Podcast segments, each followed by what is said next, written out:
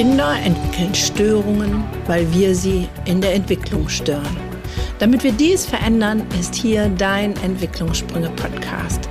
Der Podcast, der dir hilfreiche Impulse gibt für eine gesunde Entwicklung von Kindern und Jugendlichen. Hallo und herzlich willkommen. So schön, dass du da bist.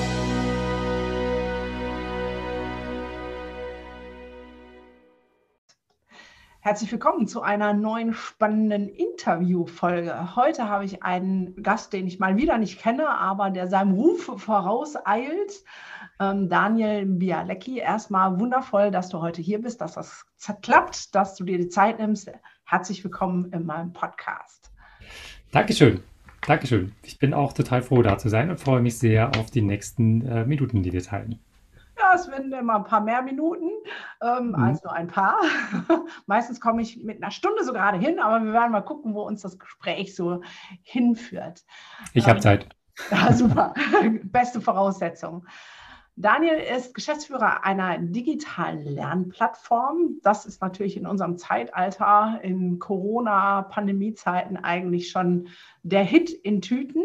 Und darüber werden wir natürlich plaudern und ein bisschen hinterfragen, was hat das mit unserem Bildungssystem zu tun. Natürlich habe ich da wieder meine ganz eigenen Fragen und Ansätze ähm, und bin gespannt, was denn ein Inhaber einer digitalen Lernplattform zu den aktuellen Dingen sagt. Aber bevor wir so richtig einsteigen in all diese Themen, wäre es schön, wenn du dich einmal vorstellst. Wer bist du außerhalb der Geschäftsführer-Daseins? Lebst du mit Hängebauchschwein und fünf Papageien im keine Ahnung wo? Wenn du jetzt eine Minute Zeit hast, dich vorzustellen, sag mal, wer bist du? Jo, manchmal fühlt sich mein Leben so an wie es äh, mit äh, Hängebauchschweinen.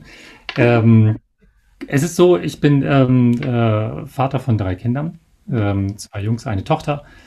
Ähm, die beiden Jungs leben bei mir hier in Hamburg, meine Tochter wohnt ähm, in, in, Erlangen. Ähm, kriegt das ganze Schulspektrum mit, vom äh, Bayerischen Hardcore-Gymnasium über ähm, eine Waldorfschule. Ja, genau. Ähm, bis hin zu ähm, einer Grundschule hier, äh, einem Kind, das jetzt in Corona gerade am Wechseln ist. Ähm, also Vater von drei Kindern, ähm, sehr glücklich. Äh, Familie ist mir enorm wichtig. Ich fahre unheimlich gern Motorrad. Auch das ist wichtig, so neben der Familie, weil es äh, ein unglaubliches Freiheitsgefühl ist. Ähm, Motor an und dann ist man fokussiert, man ist nur noch auf dieser Maschine. Ähm, spielt Klavier ähm, und freue mich meines Lebens. Ich glaube, das ist so das, was ich über mich so mal so in der Minute sagen würde hört sich auf jeden Fall an wie eine bunte, gute Mischung, wo auch die Freizeit nicht zu kurz kommt. Das ist ja manchmal mit dem Geschäftsführer-Dasein so eine Sache. Da denkt man immer arbeiten, arbeiten. Wenn man dann noch in einem Sektor unterwegs ist, der leidenschaftlich belegt wird, ähm, kommt man ja eher dazu. Aber das ist sehr, ja. sehr cool schon mal. Ähm, was hat dich denn in den ähm, Bildungssektor getrieben? Das heißt, bist du da äh, sozusagen von vornherein verhaftet gewesen, also klassisch äh, Lehrer ausgestiegen, jetzt mache ich alles anders? Ähm, erzähl mal ein bisschen was zu deinem Werdegang. Warum machst du das, was du jetzt machst? Also, äh, das ist sowas von unklassisch, ähm, wie ich dazu gekommen bin. Also, ich habe äh, die Elektrotechnik habe mich dahin getrieben. Oh. Ein Studium der Elektrotechnik dass, mich, dass ich schon mit großer Skepsis gestartet habe, weil ich dachte so, puh, also mein erster Kontakt zur Uni, da hatte ich Unterlagen abgegeben, noch vor der ersten Vorlesung, war schon so, dass alles in mir sagte so, das willst du nicht, nichts, nichts hier ist wichtig. Okay. Ich habe es trotzdem gemacht, ähm, weil man, gut, ich komme ja aus Bayern, ähm, durch ein hartes System geht und dann ähm, wenig Zeit hat nachzudenken, was man eigentlich will. Und für mich war das irgendwie logisch, das zu tun.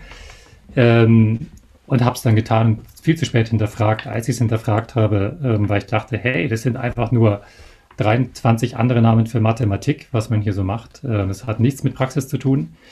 Ähm, war es schon zu spät, da war ich zu weit in diesem Studium. Aber ähm, das hat mir jetzt eine, eine, gute Ausbildung, die man kriegt. Ne? Logik, Analytik und so, alles fein. Ähm, ich habe da was Wesentliches gelernt, dass ich im Detail nicht funktioniere dass mich das, die tiefe Ebene nicht so wahnsinnig interessiert, dass ich den Überblick brauche und dass ich Zusammenhänge wahnsinnig spannend finde. Mhm. Und dass ich es eigentlich auch spannend finde, Zusammenhänge zu erklären. In den Details höre ich auf zu funktionieren, aber Zusammenhänge sind es. Darum habe ich meinen ersten Job angefangen bei einer Agentur, die komplexe Geräte erklärt für ähm, zum Beispiel Computertomographen für Ärzte. Mhm. Das ist so ein bisschen erklärbar sein. Das fand ich super spannend. Man muss Technik verstehen, weil Technik mag ich durchaus.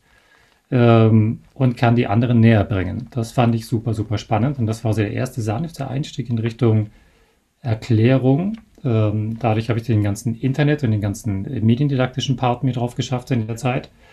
Und ähm, habe dann ähm, nochmal nach einer kurzen Konzernaus jobmäßig Konzernausflug gemacht. Gelernt, dass ich in der Konzernwelt auch nicht funktioniere, weil man, glaube ich, in Details zu viel wissen muss und wiederum zu wenig Zusammenhänge zwischen Abteilungen und Menschen und so hat. Ähm, und dann kam Skojo mit einem äh, Joboffer. Unfassbar spannendes Projekt. Meine, äh, mein Erklärbärtum mit äh, digitalen Medien, Mediendidaktik, äh, das Ganze noch auf Kinder fokussiert. Und gedacht so, wow, das ist der, äh, das ist es überhaupt, ne? Skojo mitzumachen von der ersten Minute ab, ähm, dieses Projekt zu gestalten, sich einzubringen. Wow, Traumjob. Und so sehe ich das tatsächlich, äh, ja, ja, schon seit ganz vielen Jahren. Ähm, so kam ich da rein. Ähm, das war für mich eine perfekte Synthese aus äh, allen meinen Neigungen, weil, das habe ich jetzt noch nicht so gesagt, Kinder faszinieren mich unheimlich. Wie sie die Welt sehen, begreifen, sich aneignen, ähm, wie sie sich das erobern, das ist äh, unfassbar toll. Ja. Und darum ähm, ist das für mich ein Traumjob. Ja, sehr cool. Also ich merke so, uns verbindet auf jeden Fall was. Ich bin auch jemand, der eher das Übergreifende mag und diese Tiefe, dieses Kleinkarierte da unten, das so, oh, das können bitte gerne andere machen. Den Überblick ja. und das Vorantreiben und das eine mit dem anderen synchronisieren, das äh, finde ich auch mega spannend. Ja, ja, aber das ist doch cool, wenn man schon mal sagen kann, man hat seinen Traumjob ähm, gefunden. Das äh, schon mal ganz weit vorne. Was ist denn jetzt genau ja. Gojo? Erzähl uns doch mal von dieser digitalen Lernplattform. Was macht die, was kann die? Genau. Ähm, eine digitale Lernplattform ist ja ein großes, schwieriges Wort. Ne? Was macht es eigentlich? Ähm, wir sind eine, ein, ein, Lernangebot für Kinder, die sich in der ersten bis siebten Klasse äh, befinden.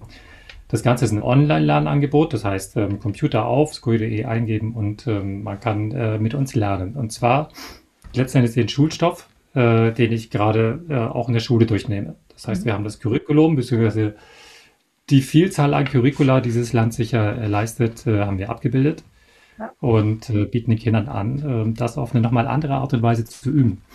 Warum ist die Art anders? Weil es Spaß macht und äh, wie wir es anbieten. Wir bieten es sehr interaktiv an, mit sofortigem Feedback auf die Übungen, äh, mit ganz viel, äh, man sagt ja Gamification. Also wir haben sozusagen das, was den Kindern im Spielen Spaß macht, ins Lernen integriert.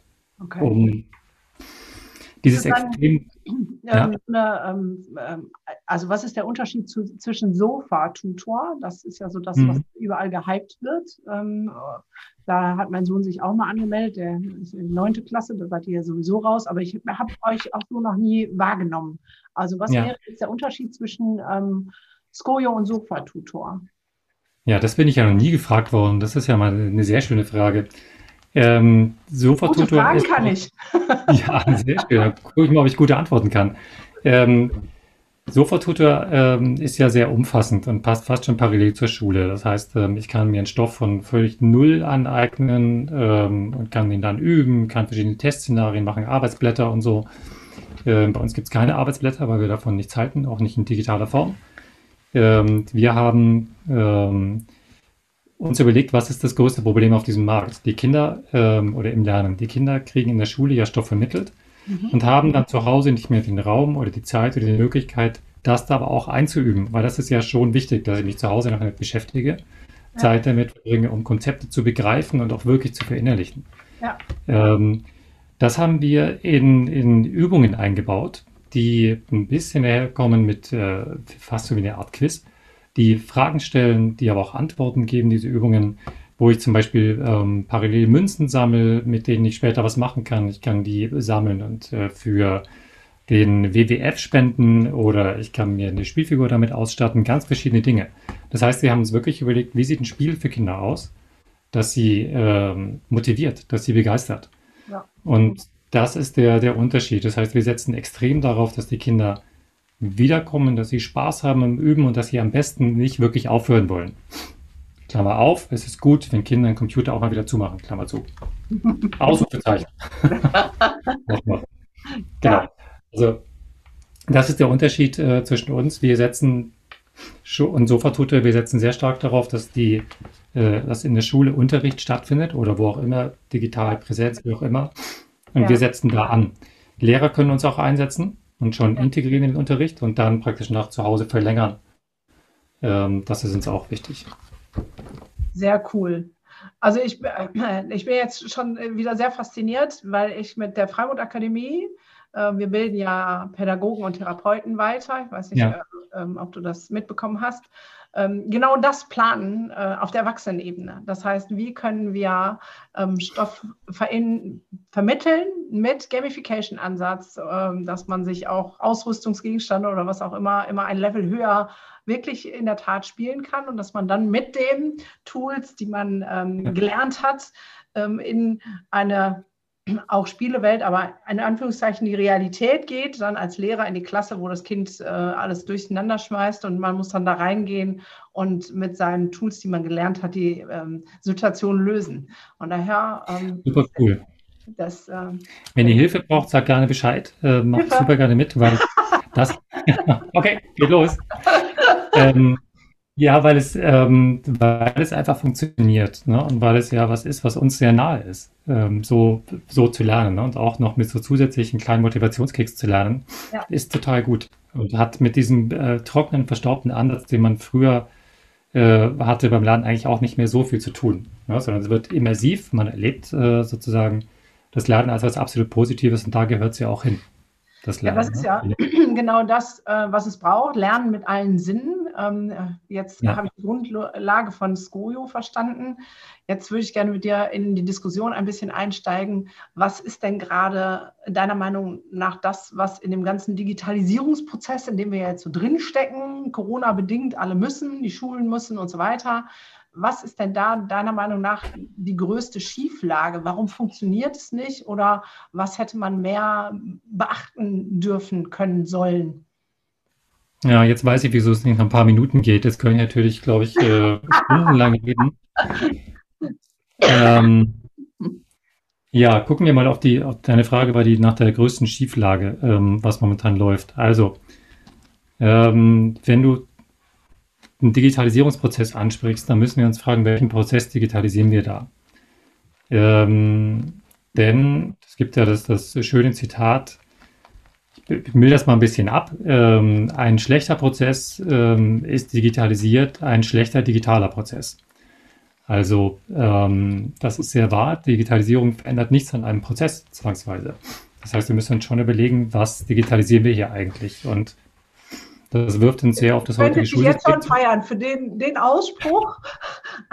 Ein schlechter Prozess digitalisiert ist ein schlechter digitalisierter Prozess. Das ist schon, eigentlich ja. ist das schon fast alles gesagt, aber du darfst es nochmal in der Tiefe erläutern. Ja, das ist, das ist genau das Ding. Ne? Das heißt, ähm, was wir momentan tun, reflexhaft, ist ein bisschen zu sagen, hey, super, wir haben jetzt, äh, wir brauchen Devices und wir brauchen WLAN in den Schulen und äh, damit alles gut. Dann ist gar nichts gut geworden, weil vorher war es, wenn wir ganz ehrlich sind, ja auch nicht wirklich gut. Ne? Das Schulsystem ist schon lange Ja, genau. Also es ist schon ein ganz lange ein krankes System, das ähm, äh, leider viel zu spät angefangen hat, über sich nachzudenken und nicht verändert wird, ähm, äh, nicht weiterentwickelt wird. Und darum kann Digitalisierung da nicht so wahnsinnig viel helfen, wenn wir nicht bereit sind, vorne beim Prozess anzufangen und zu überlegen, was müssen wir da besser machen und wie kann uns Digitalisierung dabei helfen. Denn die Frage ist ja, was wird anders durch Tools? Ähm, wo nehmen die mir zum Beispiel Zeit ab? Äh, ein ganz großes Asset von, also ein ganz großer Nutzen, wenn ich einen digitalisierten Prozess habe, sinnvoll, ist aus meiner Sicht, dass ein Lehrer zum Beispiel mehr Zeit hat für Kinder.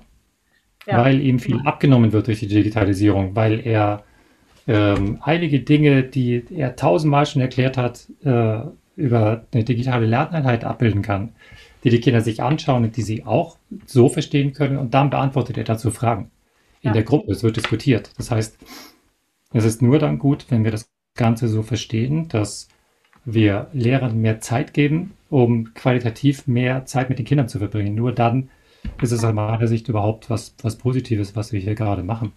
Ja, und so, so gesehen könnte man, äh, wenn ich dieses, ne, einen schlechten Prozess digitalisieren ist ein schlechter digitaler Prozess, ähm, können wir ja genau da einsteigen. Ne? Die Lehrer ähm, sagen, das ist zu viel, wir können das nicht leisten, wir haben keine Zeit dazu, uns mit äh, Digitalisierung auseinanderzusetzen, weil in den Köpfen ja ist, Digitalisierung heißt, wir machen das, was wir vorher schon gemacht haben, schlimmstenfalls mit Overhead-Projektor und ähm, Frontalunterricht der schlechtesten Art. Das machen wir jetzt digital. Das heißt, ja. Ähm, ich äh, höre halt aus allen Enden und Ecken kommen halt die Infos zu mir, dass dann Unterricht äh, via Zoom oder welchen Anbieter, ist ja auch völlig wurscht, ähm, läuft und äh, der Lehrer hat die Kamera aus und die Kinder haben die Kamera aus. Das heißt, das ist ja eher wie ein, wie ein schlechtes Hörspiel. Ähm, ja. Ohne alles, also ohne Bindung. Und dann wird mal vielleicht eine Folie noch eingeswappt, wenn es denn gut läuft. Äh, so, ne? Ähm, ja. Ja, das heißt, man müsste wirklich tatsächlich vorne anfangen, die Prozesse ähm, zu ändern und dann ja auch zu investieren in das, was du vermittelt hast, was Koyo macht, in ähm, ja, wie lernen wir denn heutzutage? Lernen mit allen Sinnen. Ne? Ähm, Frontalunterricht ist ja schon lange out und äh, alle Neurowissenschaftler haben belegt, so lernt keine Sau. Also zumindest nicht nachhaltig und was wirklich. Ähm, das Bulimie lernen, aber nichts, was irgendwas ähm, bringt. Ähm, ja. Von daher finde ich den spannenden Gedanken daran zu sagen, wenn wir das richtig machen, also mit einem ordentlichen Prozess und äh, die neuesten Lernforschungen vielleicht mit integrieren, dass die Lehrer dann mehr Zeit hätten. Ja. Den Gedanken finde ich gerade äh, so. Ja.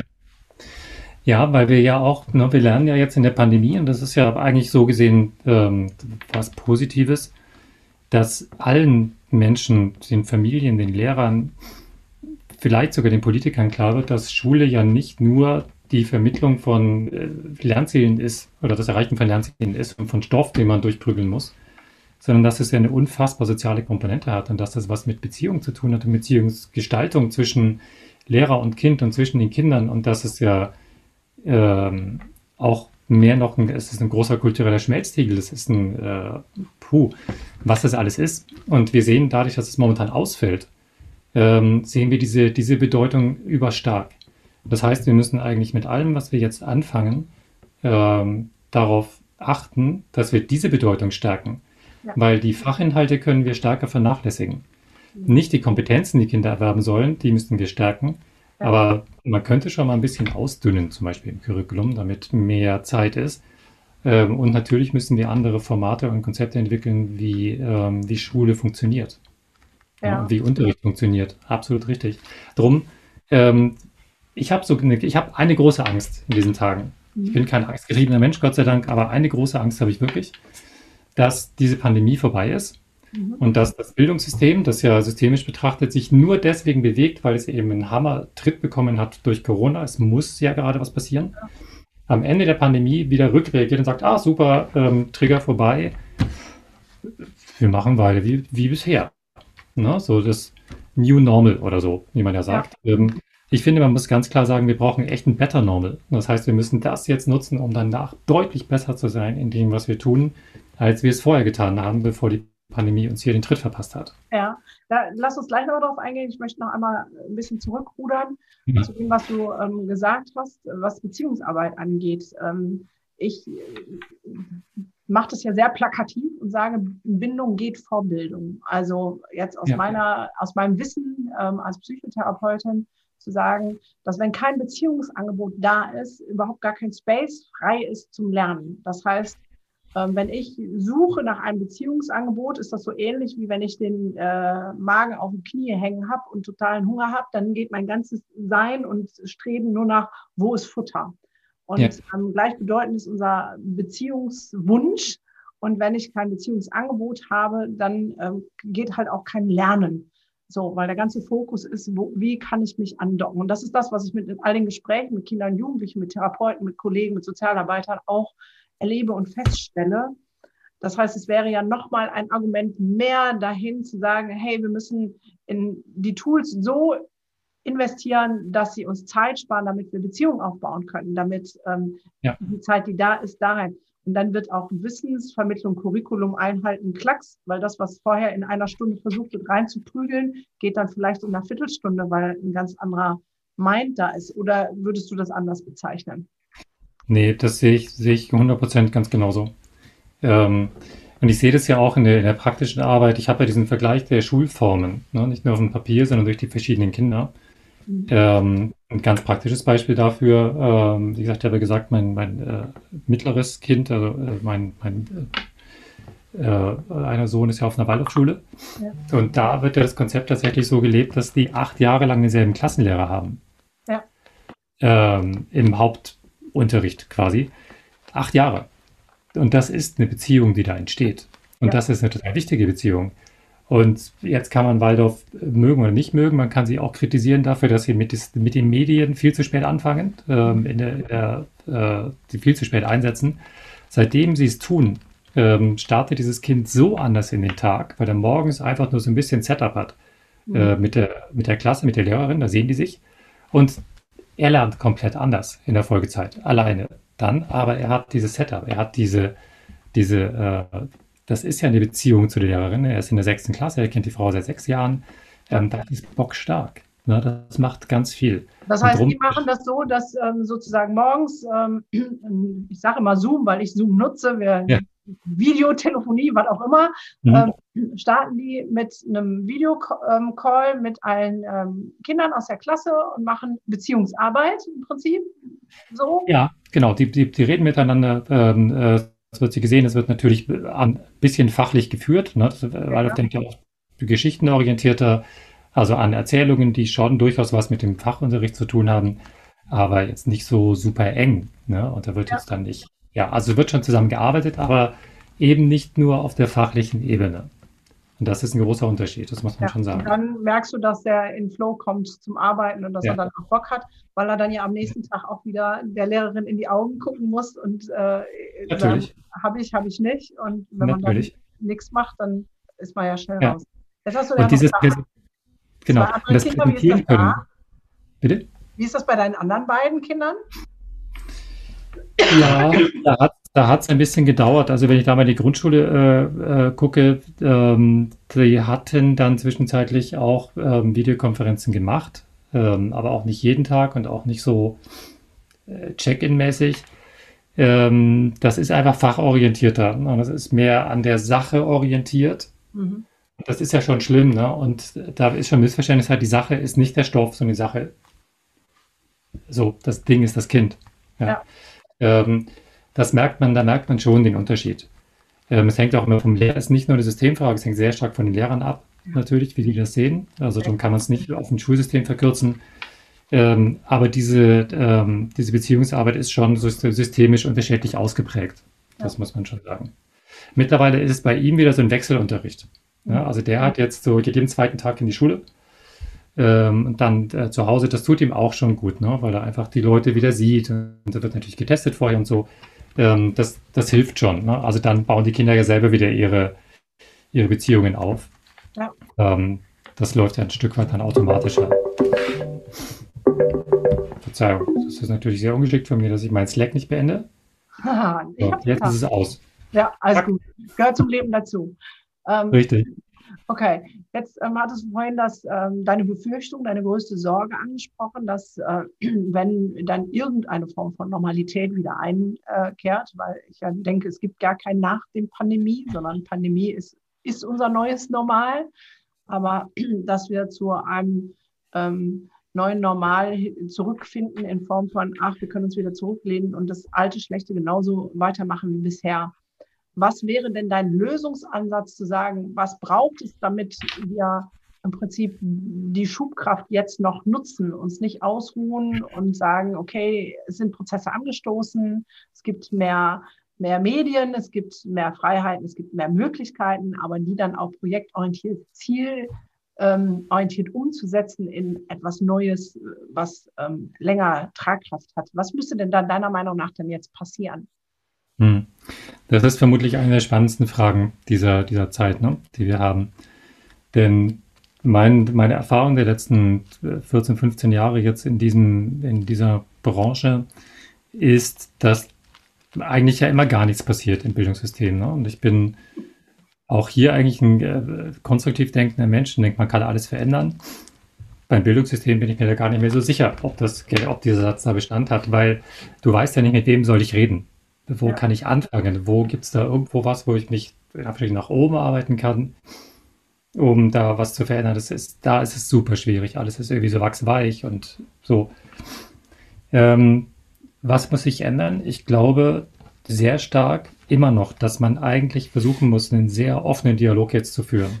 Dass man versuchen muss, Schulen zu finden und mit denen zu sprechen, wo es gut funktioniert, die Antworten haben, die Lösungen haben äh, darüber einen Dialog in Gang bringen und das ausstrahlend zu machen und nutzbar zu machen für andere Schulen, die noch weiter weg sind in dem Prozess.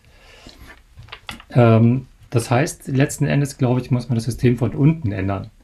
Ja. Ähm, das heißt, durch die Leute, die im System sind. Man muss versuchen, den Lehrern zu helfen, auch anzuerkennen, dass sie es teilweise wirklich bockschwer haben, weil dafür sind sie nicht ausgebildet worden. Dann sind sie auch noch äh, Väter oder Mütter, also auch noch Teilnehmer dieser Pandemie und Betroffene der Pandemie auf eine ganz andere Art und Weise. Das ist schon ein krasser, ähm, krasser Beruf gerade, den sie haben. Ne? Und ähm, auch da muss man ansetzen, die ähm, Lehrer zu stärken, nicht zu schwächen. Dieses doofe Lehrer-Bashing geht mir total auf die Nerven. Es gibt in jedem Beruf Leute, die da reingehören und es gibt Leute, die nicht reingehören. So, das gilt für jeden Job. Wer seinen Job nicht machen will, muss versuchen, einen zu finden, den er machen möchte. Wenn wir davon ausgehen, dass wir Lehrer haben, die ihren Job machen wollen, ähm, dann ist alles gut und dann müssen wir diese Menschen stärken, weil sie es bockschwer haben und weil der, äh, der Beruf unfassbar fordernd ist, aber auch unfassbar wichtig. Das heißt, wir müssen versuchen, ähm, diese Rolle ähm, klarer zu machen, transparenter zu machen und akzeptierter zu machen, wertiger zu machen. Ähm, auch das können wir wieder nur machen, indem wir ähm, darüber reden, mhm. Ähm, dass in den Foren, die wir haben, in den Netzwerken, die wir haben, äh, versuchen, Initiativen zu starten, um darüber zu reden und das eben rauszukriegen. Und wie gesagt, was ich sagte mit den, mit den Schulen, auf Leuchttürme setzen, ähm, die kommunizieren und von unten raus versuchen, eine Basis zu schaffen, ähm, weil ich persönlich glaube, dass es von der Politik aus nicht wirklich passiert, weil sie einfach in der Praxis nicht zuhört. Ja, also ich habe heute noch einen äh, Podcast aufgenommen, der sozusagen vor unserem Interview veröffentlicht wird, wo mhm. ich ähm, so ein bisschen sage, äh, ja, es braucht halt Lehrkräfte, die auch Verantwortung übernehmen. Ich finde den Job auch krass. Ähm, ich habe selber drei Semester auf Lehramt ähm, studiert und ich bin so ja. verdammt froh, dass ich nicht Lehrer geworden bin, weil ich nicht wüsste, ob ich diese Zeiten hier ähm, schaffen würde. Es ist so eine herausfordernde Zeit. Ähm, und ich finde es schade, dass ähm, Lehrer jetzt in Dinge auch getrieben werden, die nicht ihr Job sind. Also ich sage jetzt mal, vor Pandemiezeiten durften sie dann damals ein Pflaster aufkleben und jetzt sollen sie den Kindern ähm, das Wattestäbchen in die Nase rammen. Ja. Ähm, das ist eine Rollenvertauschung und das ist für Kinder ganz, ganz, ganz, ganz, ganz schwer. Ähm, so und trotzdem herrscht immer, wenn ich mit Lehrern zusammen bin und äh, spreche, ganz viel Sorge und Angst und ähm, ja auch um den Job letztendlich da, wenn Sie sagen, wir machen da nicht mit, ähm, bin ich dann meinen Job los oder ich darf gar nicht, weil ich bin ja verbeamtet. Ähm, würdest du ähm, das Beamtentum als hinderlich äh, sehen in unserem Bildungssystem oder ähm, ja. als ja? Ja, schon, weil ähm, das ist ja so, so ein bisschen teilweise damit verknüpft, dass man äh, denkt so, boah, jetzt habe ich es geschafft, so, mir kann jetzt auch nichts mehr passieren. Und faktisch ist das ja ein bisschen auch so, es kann einem ja auch nicht mehr so richtig viel passieren. Und das ist generell nicht gut, weil das ja eigentlich dazu sorgt oder in uns auslöst, dass wir denken so, puh, ne, zurücksetzen und geschafft so ein bisschen. Das ist kein guter, kein guter Motivator. Ähm, es ist schon, es wäre sehr richtig, ähm, wenn Lehrer sich stellen würden. Äh, auf einer guten, konstruktiven Ebene verschiedenen Formen von Feedback. Äh, Feedback von, natürlich von den Kindern, natürlich von, äh, von anderen Lehrern, die vielleicht mal den Unterricht anschauen, auch von den Eltern. Ähm, das heißt ja nicht, dass man aufeinander einkloppt. Ne? Das hat ja nichts mit Feedback zu tun, sondern äh, dass man eine Wahrnehmung erzeugt, wie komme ich denn an, wie kommt das an, wie läuft es mit den Kindern, äh, wie ist meine Elternkommunikation, die auch wahnsinnig wichtig ist. Ähm, das halte ich schon für wichtig und es braucht schon einen Mechanismus, der, äh, der eine Wirksamkeit hat, dass ich danach auch aufgefordert bin, meine Arbeit anzupassen. Ja. Was ähm, denkst du über ähm, Persönlichkeitsentwicklung für Lehrer?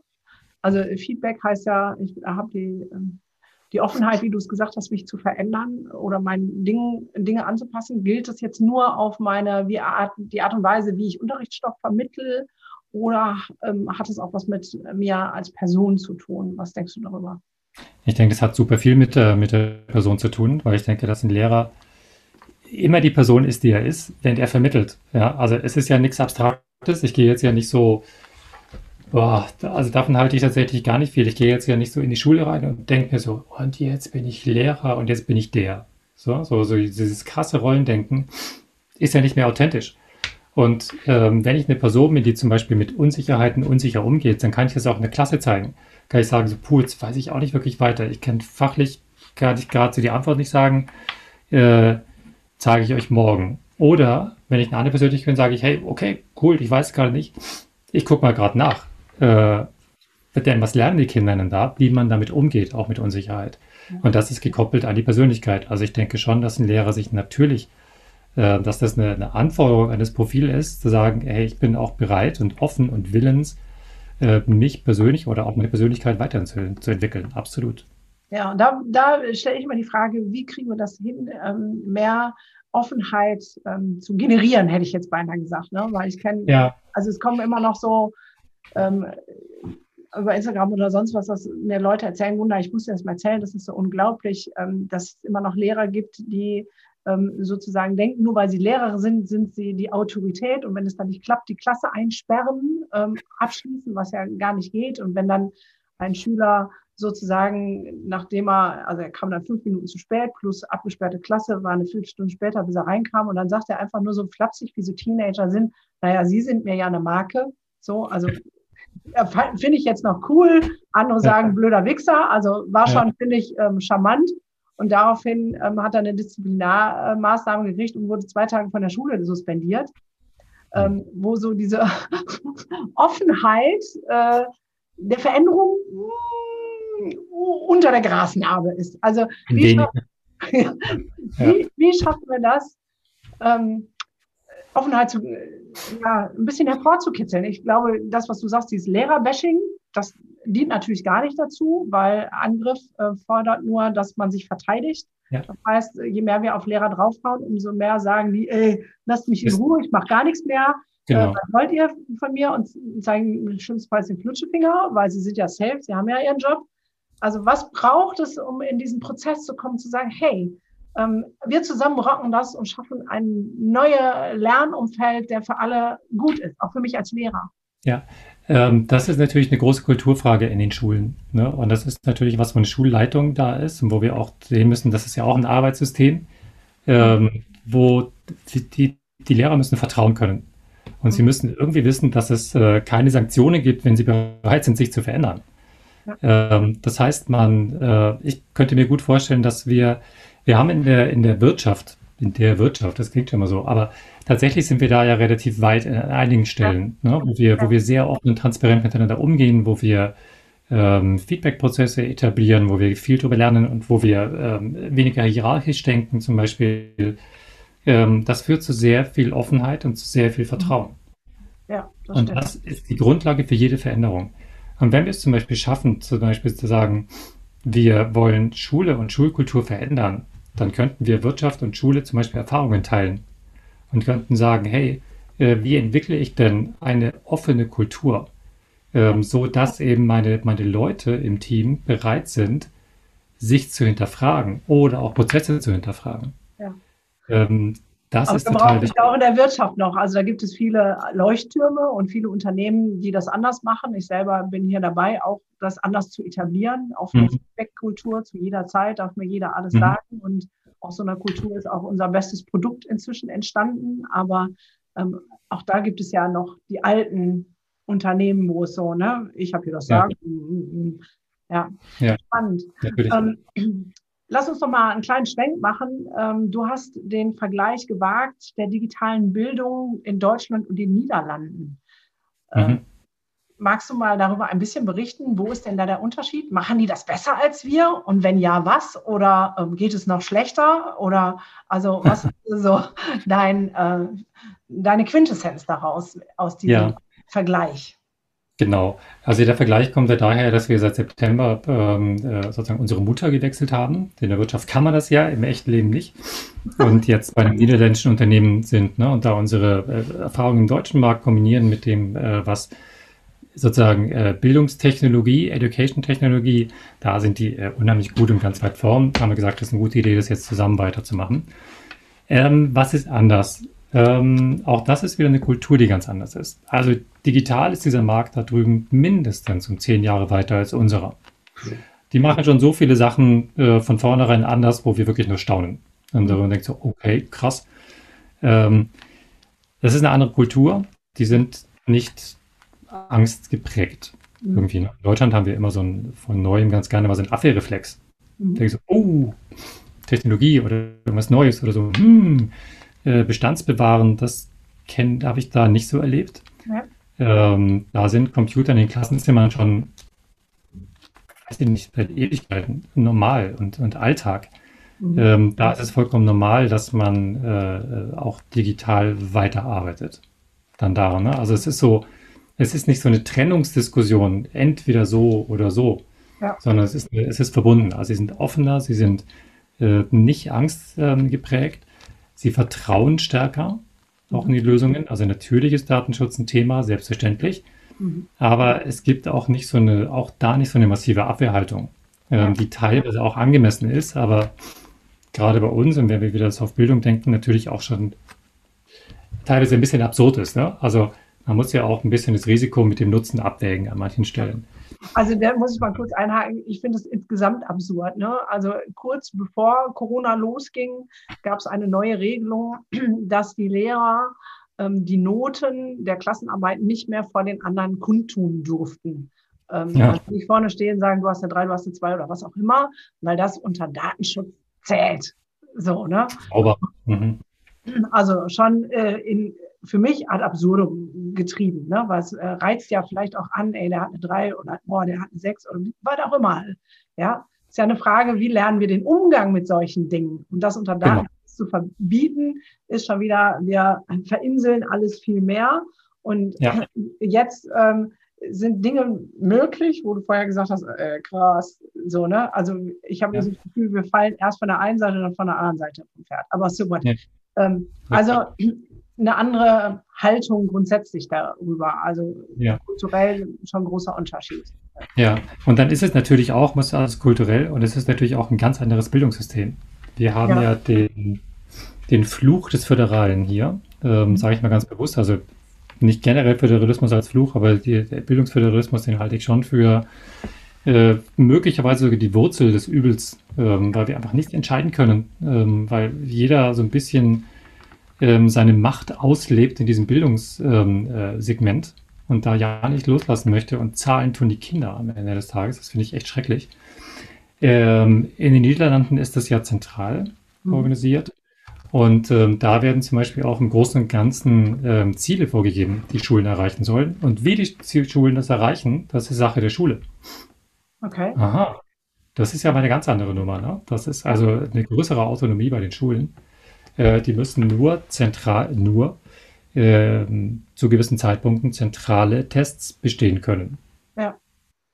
So, that's it. Ähm, der Weg dahin ist ziemlich frei.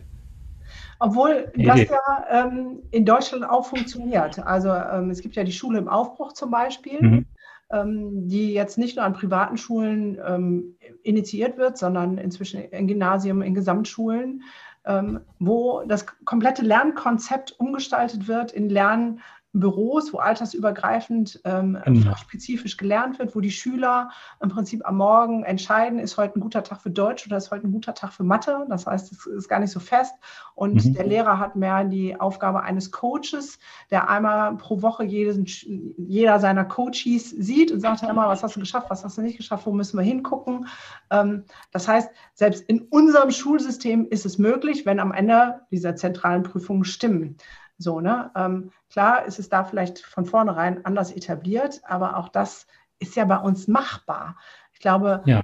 wir, wir Deutschen haben so ein, selber so ein Regelwerk im Kopf, das kann und muss nur so. Und das ist das, was ich mir, glaube ich, wünsche, von wegen Offenheit, mehr, mehr Freiheiten, ähm, das Loch in der Wand zu suchen. Ne? Jede Wand hat ein Loch, sei es das Fenster oder die Tür oder nur ein Schlupfloch. Ja.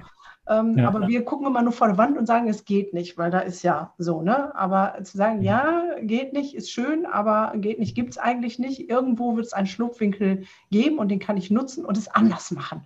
Und ja. zum Wohle der Kinder, weil du hast vollkommen recht, das ist ja auch meine Meinung. Ähm, deswegen präge ich ja diesen Satz, Kinder entwickeln Störungen, weil wir sie in der Entwicklung stören. All das, was mit diesem Bildungsföderalismus passiert, mit dieser Starrheit, dieser Unbeweglichkeit, diesem Beharren auf Leistungen ähm, und auf Curricula, tragen letztendlich unsere Kinder davon mit psychischen Stress und mit erhöhten ja, Störungen im Prinzip. Das ist ja. schon. Ja. ja, absolut. Ja, stimme ich komplett zu. Das sieht man ja auch ein bisschen jetzt an der eine Diskussion momentan, äh, Abitur oder nicht, ne, ja. die sich ja jetzt jährt. Die haben wir ja schon wieder, die Diskussion. Ähm, ich vermisse ein bisschen die Diskussion, dass man auch sich fragt, okay, wo liegt denn der Sinn in dieser Leistungsorientierung gerade? Ähm, könnte man nicht darüber nachdenken, da vielleicht Veränderungsprozesse schon mal ein bisschen einzuleiten und mal so ein bisschen diese brutale Fixierung auf Noten ähm, aufzugeben. Auch ja. hier sind wir ja eigentlich auch in der, in der Wirtschaft schon ein bisschen weiter ähm, wo ja sehr viele Unternehmen mittlerweile anfangen, so ein Zeugnis gar nicht mehr so richtig ernst zu nehmen, weil das verdammt nochmal zu wenig aussagt ähm, über die Person, die ich da antreffen möchte in meinem Team, die ich brauche. Ja. Weil das spiegelt sich in den Noten nun mal nicht wieder. Ne? Also diese extreme Leistungsorientierung ist auch da überhaupt nicht hilfreich. Ja. Und es wäre auch gut, da loszulassen und auch wiederum das Notensystem mal zu überdenken. Zu sagen, hey, was, was kann ich denn da als, äh, als Alternative vielleicht aufbauen? Ja, völlig. Weil wenn ich jetzt mein Team hier zum Beispiel angucke, ähm, dann ist es ein, den ich eingestellt habe, nicht wegen den Noten, sondern der in dem gelernt hat und in dem gearbeitet hat, wofür ich ihn eingestellt habe. Und alles andere sind äh, Quereinsteiger, die, wenn man jetzt nach dem klassischen ja. Schulsystem das benoten würde, eigentlich alle unbrauchbar sind. Das sind aber meine besten Kräfte, weil die einfach Bock bis unter beide Ohren haben und sagen, was ich nicht kann, dann lerne ich halt und all, was ich habe mit meinen Befähigungen, Gaben und da sagen halt ja. nichts drüber aus, welche Begabung ja. man hat, ähm, bringe ich hier in deine Firma mit ein, weil ich hinter dem stehe, was wir hier tun. So, genau. Der Unterschied. Was wir generell brauchen, ne? was ganz ja. sicher ist in dieser, dieser, wir wissen eins, wissen wir ja sicher, dass die Welt schnelllebiger wird, dass die Kompetenzen, die ich brauche, morgen anders sind als heute und übermorgen nochmal anders sind als die, die ich morgen brauche. Das wissen ja. wir. Ähm, das heißt, was ich ja brauche, ist eine sehr stark ausgeprägte Fähigkeit, mir das ranzuschaffen. Also ich muss ja sehr stark lernen zu lernen, mich ja. zu organisieren, mir was anzueignen, ähm, das einzuüben, Kompetenz darauf zu entwickeln. Das ist das, was ich brauche. Und ähm, die eigentliche Fähigkeit oder die eigentliche, das eigentliche Wissen muss ich mir, das wird wechseln da drin. Und darauf müssen wir natürlich wahnsinnig abzielen. Und darum brauchst du, guckst du richtigerweise nach den Personen, ähm, die das generell drauf haben und die ja. vor allem, der andere Aspekt, diesen Job machen wollen, weil ja. sie sagen, ich verstehe, was wir erreichen wollen und ich finde das gut und dafür engagiere ich mich. Ja. Dann ist äh, ganz viel, ganz, ganz viel gewonnen und ganz viel richtig gemacht, wenn man so rumdenkt. So, so sehe ich das. Ja, da kann ich voll unterstreichen. Jetzt ähm, hast du vorhin gesagt, Lehrer stärken. Ich äh, gucke hier nochmal meine Notizen, die hier so nebenbei stehen, ja nicht ganz unvorbereitet. Jetzt gab es im Folio einen Relaunch, das heißt, es gibt eine kostenfreie Nutzung der Inhalte für alle Lehrkräfte. Ähm, sag doch nochmal ein bisschen was dazu für alle Lehrer, die sagen, ah ja, äh, endlich spricht es mal einer aus, wir wollen keinen mehr auf den Deckel haben, wir hätten gern ein bisschen Support. Ihr von Scorio gebt den Support. Wie sieht das denn aus? Äh, ganz praktisch so, dass jeder Lehrer sich äh, einfach auf unserer Seite ähm, äh, registrieren kann und danach einen vollen Zugriff auf alle Inhalte hat. Ähm, seine, seine Klasse ähm, gestalten kann, anlegen kann, er kann äh, jeden Schüler ähm, dafür sich mit einbinden, das kriegen wir gar nicht mit, ähm, wollen wir auch gar nicht, ähm, kann Lernziele setzen, äh, damit sozusagen Aufgaben vergeben und die Kinder dann damit arbeiten lassen. Und das Ganze ohne ähm, dass wir dafür was verlangen. euch dann? Da kommt meine Unternehmerin durch. Wo kriegt ihr dann ja. eure Kohle her? genau. Wir finanzieren uns letzten Endes ähm, über das äh, sogenannte Nachmittagsgeschäft oder letzten Endes über die Eltern, mhm. die dann über das, was ein, was ein Lehrer sagt, äh, hinausgehen wollen und sagen, okay, es gibt aber auch noch das andere Fach und es hat hier, was der Lehrer vorgeschlagen hat, super funktioniert, also wird es da und da und da ja auch gut funktionieren. Ja. Das heißt, wir finanzieren uns letzten Endes dann über die Beiträge der Eltern. Was wir auch noch machen, von wegen Lehrerstärken, Ähm, wir hatten einen Aspekt vorhin, äh, hatte ich den gar nicht so erwähnt, was auch fehlt insgesamt, ist ja die Kompetenz, also die digitale Kompetenz. Ja. Was kann ich denn machen und was bedeutet das denn? Äh, wie, wie mache ich ein Zoom-Meeting? Was soll das eigentlich abbilden? Und nein, es können nicht alle gleichzeitig der Lehrerin ein Geburtstagsständchen singen über Zoom, weil das wird technisch nicht funktionieren. Ne? Solche Dinge. Ähm, deswegen sind wir sehr, sehr aktiv äh, mit also Webinare anzubieten an Lehrer, äh, mhm. wo wir Experten holen. Zum Beispiel, du hast Schule im Aufbruch äh, angesprochen, Margit Rassfeld war schon da, die erklärt, was, was tun wir da und laden dazu Lehrer ein, machen dafür Werbung, äh, damit möglichst viele davon hören. Wir hatten Bob Blume bei uns, der. Ja, den kenne ich auch, der Netzlehrer, Bob Blume. Der Netzlehrer, Bob Blume, genau. So, und warum der, war ich noch nicht bei euch? Ja, müssen wir. Sache Bescheid. genau. ähm, das, damit wir dieses Wissen weitergeben. Ja. ja. das war das mit den, mit den Leuchttürmen, die ich meinte, damit wir äh, Leuten, die was zu sagen haben und die Erfahrungen gemacht haben, ein Sprachrohr geben, um zu helfen.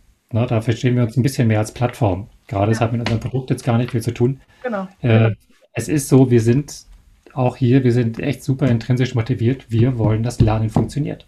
Ja. Äh, wir wollen Kinder haben, die Spaß am Lernen haben. Das ist der, ja, das ist dieses berühmte Why oder der Purpose, das ist das, warum wir letztendlich jeden Morgen aufstehen. Und da gehört das dazu, momentan äh, und auch in Zukunft Lehrer äh, mit dem Wissen auszustatten und sie stark zu machen. Ja. Ja, und ich glaube, auch da vereint uns wieder was, ähm, Daniel. Ich finde immer, wer, wer meckert, ähm, muss auch Lösungen kreieren unter dem Motto Liebig. So, wir haben jetzt sehr kritisch viele Dinge beleuchtet, haben gesagt, das müsste sich ändern, das dürfte mal anders betrachtet werden. Ähm, und gleichzeitig machst du das wie ich, sagen, okay, wir brauchen auch Lösungen. Also, liebe Lehrer, wenn ihr ein bisschen Support braucht ähm, bei eurem digitalen Unterricht ähm, oder überhaupt bei eurem Unterricht und das Digitale auf eine andere Art und Weise einbeziehen wollt, Skojo. Bitte runterladen, integrieren, angucken mit dem Ziel, dass ihr nicht mehr Zeit investiert, sondern weniger, also dass ihr mehr Zeit für die Kids habt, weil deswegen habt ihr doch den Job gelernt. Deswegen wollt ihr das doch. Seid doch ehrlich. Und dann könnt ihr was äh, anderes dafür lassen. Und liebe Eltern, wenn ihr möchtet, dass eure Kinder mit Spaß lernen und ähm, nicht nur irgendwelche PDFs ausfüllen, dann guckt euch unbedingt ähm, Skojo ab. Ich mache das gleich auch so. Das war jetzt, gerne. war jetzt die kleine Werbeeinheit. so. Dankeschön. Ja. Ich finde, sowas muss immer ähm, unterstützt werden. Ähm, wir nähern uns der Stunde. Die, äh, In der Tat. Rast, ja, ja. rast immer dahin. Gibt es denn noch was, wo du sagst, boah, das wird sie jetzt noch total gerne loswerden? Ähm, die Hörer sind ja Eltern, aber auch Erzieher und Lehrer und Pädagogen. Und du sagst, das ist, ist noch so ein Herzensanliegen, das ist noch was, wo ich sage, boah, das muss noch gesagt werden. Ja, also vielleicht ich glaube, wir haben ganz viel angesprochen, aber dann, äh, wenn es darum geht, dann ist es tatsächlich eigentlich die Grundorientierung ne, was ich eben gesagt habe, ähm, ein bisschen entspannen. Das ist schwer in diesen Tagen. Ähm, wenn ein Kind neben dem Arbeitsblatt sitzt und flucht oder sowas, ähm, vielleicht einfach ein bisschen den Druck rausnehmen ähm, und dafür sorgen, dass irgendwie vielleicht mal ein kleines Lächeln entsteht. Ähm, dann klappt es interessanterweise auch sofort mit dem Arbeitsblatt. Ähm, und wir müssen uns klar werden, dass wir äh, viel dazu beitragen können, ob Kinder Spaß am Lernen haben und ob sie motiviert sind. Das hat viel mit Rausnehmen von Druck zu tun, aber auch mit der Grundorientierung, dass Lernen generell Spaß machen kann. Äh, alle Eltern wissen das, dass wir Kinder nicht stoppen können, wenn sie was lernen wollen. Oder? Die können wir nicht aufhalten. Die werden das, werden die sich aneignen, keine Frage. Wir haben alle laufen gelernt, wir haben ganz andere Sachen gelernt. Wenn wir das wollen, tun wir es. Ja. Ähm, ich sage dann immer ganz gerne, es sei denn, wir schicken die Kinder in die Schule, dann hört es ganz schnell auf. Das ist so ein, so ein Appell, den, den ich habe. Machen wir uns klar, sie wollen lernen. Ja. ja? Und ähm, wenn ich das im Kopf habe, hilft das, glaube ich, schon äh, unheimlich viel weiter. Nicht nur Kinder, wir Erwachsene wollen auch noch weiter lernen, aber das ist wichtig. Kinder wollen lernen. Ja. Kein Kind will nicht lernen. Das gibt es, glaube ich, tatsächlich nicht. Ähm, und wenn wir das als Grundorientierung äh, nehmen und eine Grundhaltung vielleicht darüber aufbauen, dann sind wir schon einen großen Schritt weiter. Sehr cool. Dem gibt es eigentlich nichts äh, hinzuzufügen. Ähm, das ähm, ist ein sehr, sehr schönes ähm, Schlusswort. Vielen Dank für deine Zeit, für den äh, kreativen Gedankenaustausch. Es war mir eine, eine große Freude. Das, ja, mir auch. Genau. Und wenn euch das gefallen hat, ihr kennt den Spaß. Wir leben auch über Verbreitung. Teilen, was das Zeug hält. Gerne kommentieren, liken und den, das ganze andere, was dazugehört über Social Media. Und ähm, dann sehen wir uns beim nächsten Interview wieder. Herzlichen Dank und ähm, bis ganz bald. Auf Wiedersehen. Tschüss. Und auch in der nächsten Podcast-Folge gibt es wieder krassen Input für den nächsten Entwicklungssprung. Denk immer daran, Wachstum findet immer außerhalb der Komfortzone statt. Und Kinder sind von Hause aus schon großartig. In diesem Sinne, bis zur nächsten Folge von deinem Entwicklungssprünge Podcast. Und nicht vergessen zu abonnieren, damit du auf dem Laufenden bleibst.